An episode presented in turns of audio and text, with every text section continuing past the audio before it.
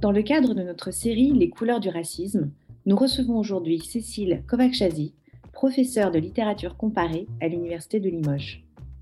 La production littéraire regorge de stigmates et de qualifications discriminantes à l'égard de nombreuses minorités et façonne de façon insidieuse nos imaginaires. Ainsi, le corps des populations roms, aussi appelés tziganes, manouches, gitans, a souvent été l'objet de rejet ou d'exotisme, masquant une autre réalité, une littérature foisonnante permettant de déconstruire quelques clichés.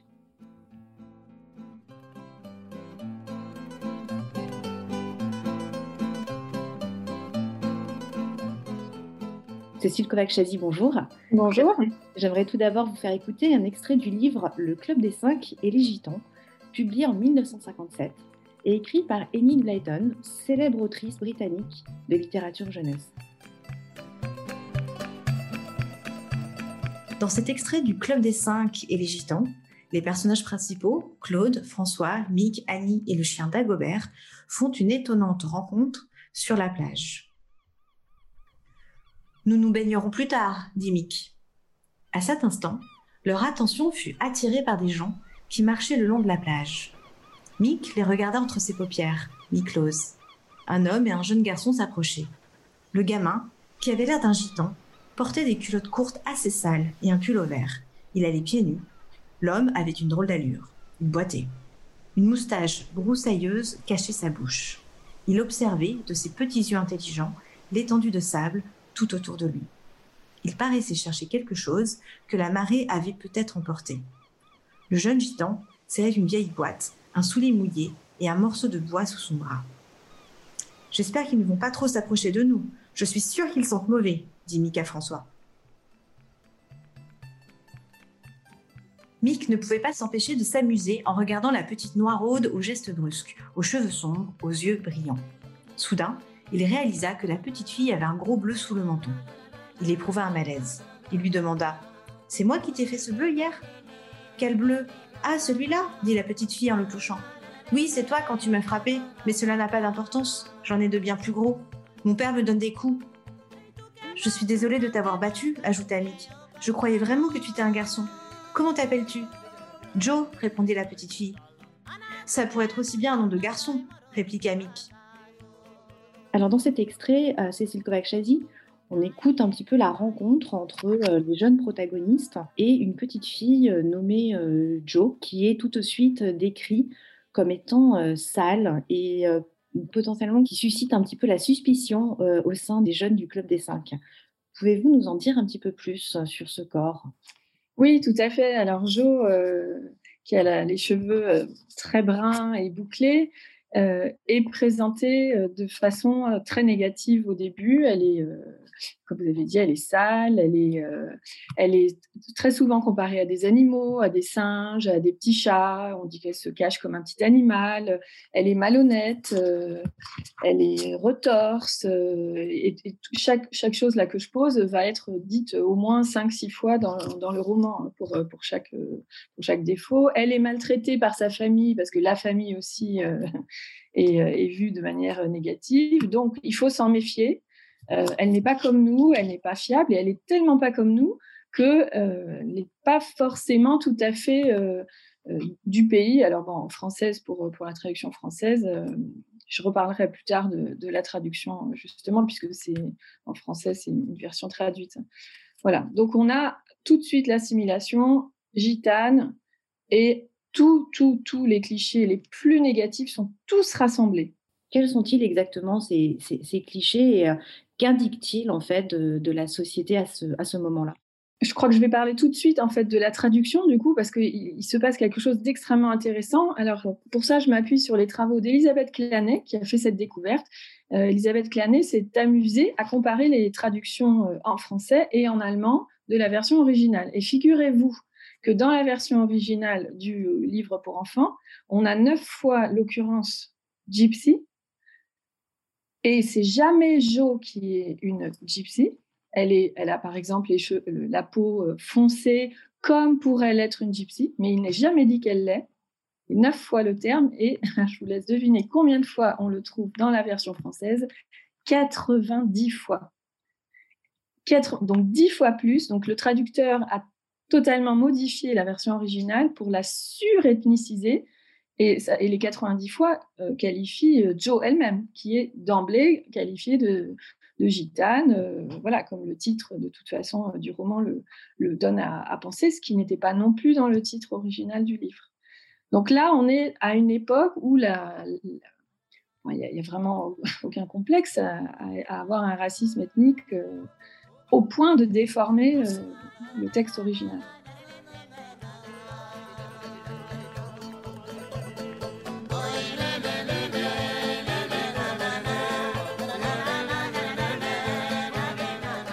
les conséquences de ces décisions, parce que là on voit bien que c'est une décision de cette surethnisation, les conséquences sont immenses pour, euh, pour l'avenir de, tout un chacun. On lit ça enfant, sans évidemment aucun esprit euh, critique, parce que voilà, on a la, pureté de, l'enfance, et ben, on intègre cette image pleinement négative, euh, en l'occurrence des, gitans, appelés comme tels, que nous révèle également le Club des Cinq et les Gitans, hein, je rappelle, c'est le titre de l'ouvrage, sur les préjugés qui sont portés sur les modes de vie. Pouvez-vous nous en dire un petit peu plus hein? Oui, donc là, euh, dans l'histoire, Jo vit en caravane. Alors bien sûr, la caravane est sale, mal entretenue, enfin bon, tout, les, tous les clichés négatifs sont rassemblés.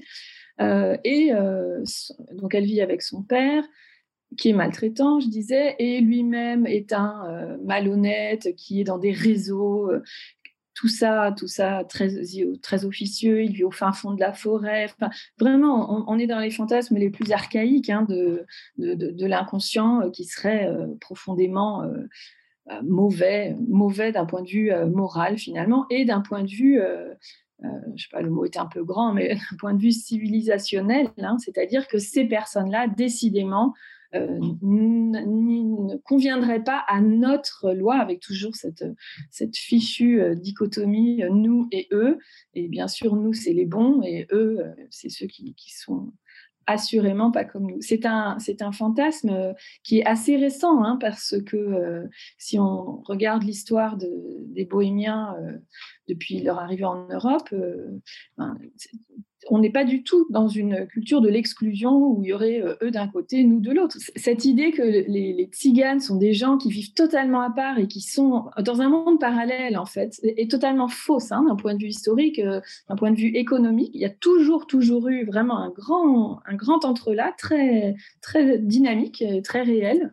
C'est assez récent et bon, la deuxième guerre est passée par là, hein, avec, euh, avec cette idée que il y a ceux qui en sont et ceux qui n'en sont pas. Et donc, après-guerre, bah, les cerveaux euh, ne se gênent pas pour continuer cette vision des choses euh, très, très excluante.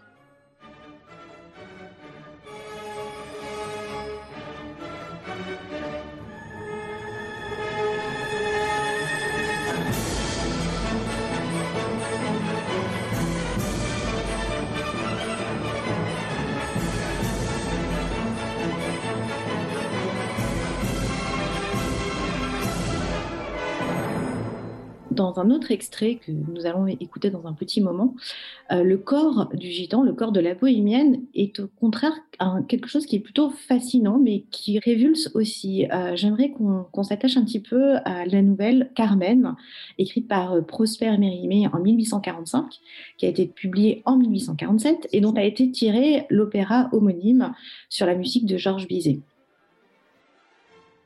Dans le chapitre 2 de l'histoire, le narrateur rencontre une belle jeune fille bohémienne nommée Carmen qui lui propose de dire son avenir. Il la décrit. Je doute fort que mademoiselle Carmen fût de race pure. Du moins, elle était infiniment plus jolie que toutes les femmes de sa nation que j'ai jamais rencontrées. C'était une beauté étrange et sauvage, une figure qui étonnait d'abord, mais qu'on ne pouvait oublier. Ses yeux surtout avaient une expression à la fois voluptueuse et farouche que je n'ai trouvé depuis à aucun regard humain. Œil de bohémien, œil de loup, c'est un dicton espagnol qui dénote une bonne observation. Si vous n'avez pas le temps d'aller au jardin des plantes pour étudier le regard d'un loup, considérez votre chat quand il guette un moineau. Elle avait un jupon rouge fort court qui laissait voir des bas de soie blancs avec plus d'un trou et des souliers mignons de maroquin rouge attachés avec des rubans couleur de feu. Elle écartait sa mantille afin de montrer ses épaules et un gros bouquet de cassis qui sortait de sa chemise. Elle avait encore une fleur de cassis dans le coin de la bouche, et elle s'avançait en se balançant sur ses hanches comme une pouliche du haras de Cordoue. Dans mon pays, une femme en ce costume aurait obligé le monde à se signer. Cécile Kovac-Chazy, que, nous raconte finalement cette nouvelle de Carmen au sujet de la vision qu'on avait à cette époque, donc on est à la fin du 19e siècle, euh, des bohémiens et, des bohémiennes Oui, alors ce que raconte euh, la nouvelle de Carmen, c'est assez complexe. Je pense que c'est aussi pour ça que la nouvelle a eu tant de succès, bon, grâce aussi à l'opéra de Bizet 30 ans plus tard. c'est pas si évident euh, ce que signifie cette nouvelle-là, parce que je pense qu'elle met en avant des choses très contradictoires. Pour le dire très simplement, on pourrait voir cette histoire comme une histoire profondément machiste, et on pourrait voir cette nouvelle aussi comme une nouvelle profondément féministe. Donc évidemment, ça semble assez incompatible, mais c'est bien de ça dont il s'agit. Alors pourquoi c'est une bohémienne qui incarne euh, la femme fatale? Hein, si on parle d'un point de vue machiste, ou qui incarne la femme libre et émancipée d'un point de vue féministe. Eh bien, euh, là encore, les personnes, les lecteurs, les, auditeurs de l'opéra euh, du XXe, du XXIe siècle ne doivent pas s'y tromper. Ce n'est pas du tout le comble de l'exotisme. Ça serait vraiment un contresens historique de dire ça. Quand euh, Mérimée choisit une protagoniste bohémienne, il choisit une figure qui est familière aux Européens, parce que, comme je le disais tout à l'heure, voilà, les bohémiens font partie de, la vie quotidienne de tout un chacun pour différentes raisons, que ce soit euh, euh, culturelles, euh, enfin, artistiques, économiques, hein, avec ces, économies qui, sont très, très nomades encore hein, jusqu'à la fin du 19e siècle pour tout le monde, hein, je ne parle pas que des tziganes. Et donc, choisir la femme bohémienne, la belle femme bohémienne, ce n'est pas le comble de l'exotisme. C'est euh, voilà, c'est une figure célèbre qui a été, bon, certes réprimée euh, à certains euh, moments de l'histoire, mais parallèlement de plus en plus valorisée. La figure, on appelait, on appelait l'égyptienne ou les Égyptiens, et qu'on on les appellera ensuite les bohémiens, et ce qui est encore le cas au moment de cette période qu'on appelle le bohémianisme, à laquelle participe Mérimée, où on met en valeur euh, de façon améliorative les personnages euh, des bohémiens.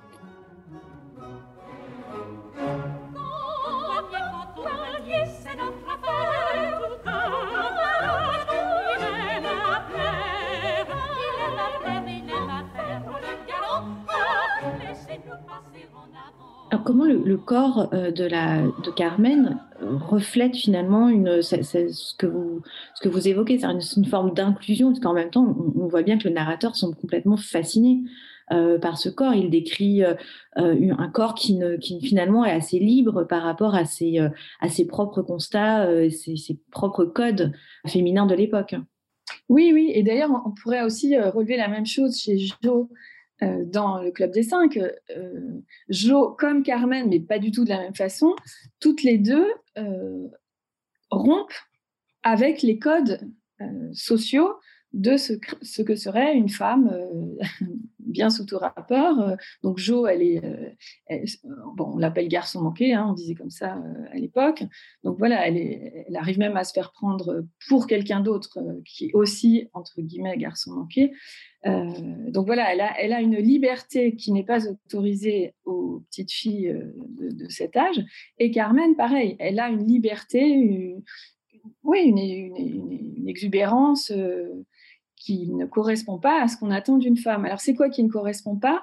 J'ai envie de dire, c'est le fait, et ça vaut, pour le coup, c'est marrant, je n'avais pas fait le lien entre les, deux personnages, mais ce que je trouve commun à ces deux personnages, c'est leur capacité de mouvement. Ça veut dire que la femme, en général, elle a un corps, un corps qu'on regarde, éventuellement qu'on touche, euh, voire qu'on pénètre, mais c'est un corps qui est, s'il est bien, il est docile, donc il est immobile. Et là, à la fois Claude, qui est très très agile, et euh, Carmen, qui, euh, qui peut chanter, danser, fumer le cigare, etc., elle est en mouvement. Et en ça, elle est fascinante. Son corps bouge. Merci beaucoup, euh, Cécile Kovacsesi. Alors, j'aimerais maintenant qu'on se rapproche un petit peu plus de la période on va dire, plus contemporaine, euh, puisque les, les, gitans, les, les, tziganes, les bohémiens ont été souvent décrits par, d'autres, euh, des, des, non-gitans, des non-bohémiens. en revanche, on connaît un petit peu moins bien la littérature, qui est la littérature rome. Pouvez-vous nous, nous donner cet extrait, nous lire l'extrait que vous avez choisi? Je, vais vous lire un extrait de l'Évangile du Gitan, qui est un recueil de poèmes en prose publié en 2008 aux éditions Mercure de France et qui a été écrit par Jean-Marie Kerviche, qui est donc un poète euh, gitan, comme il le dit lui-même, qui est euh, décédé en 2018 et qui a publié plusieurs recueils de poésie. Je ne suis pas un prophète, je suis juste un gitan solitaire qui veut crier sa souffrance. Ou plutôt nous sommes deux, moi et la feuille de papier. Ce papier, un morceau de la chair d'un arbre dont on ne connaîtra jamais le nom. Encore un martyr, un choisi. Que vais-je écrire sur la blancheur de son âme?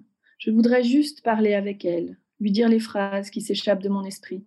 Oh, certes, tu ne seras pas un magnifique poème, une prophétie, mais juste une caresse sur ton corps de papier blanc. Ta blancheur m'intimide, mais malgré moi, je m'aperçois que j'ai quand même écrit quelques lignes. Tu rejoindras tes sœurs dans mon évangile. Dans mon livre, toutes les pages se tiendront par la main, car elles forment une seule famille. Merci beaucoup pour la lecture de cet extrait. Euh, comment comment le, comprendre, comment l'interpréter, comment comprendre la, représentation euh, du gitan par ce poète gitan lui-même?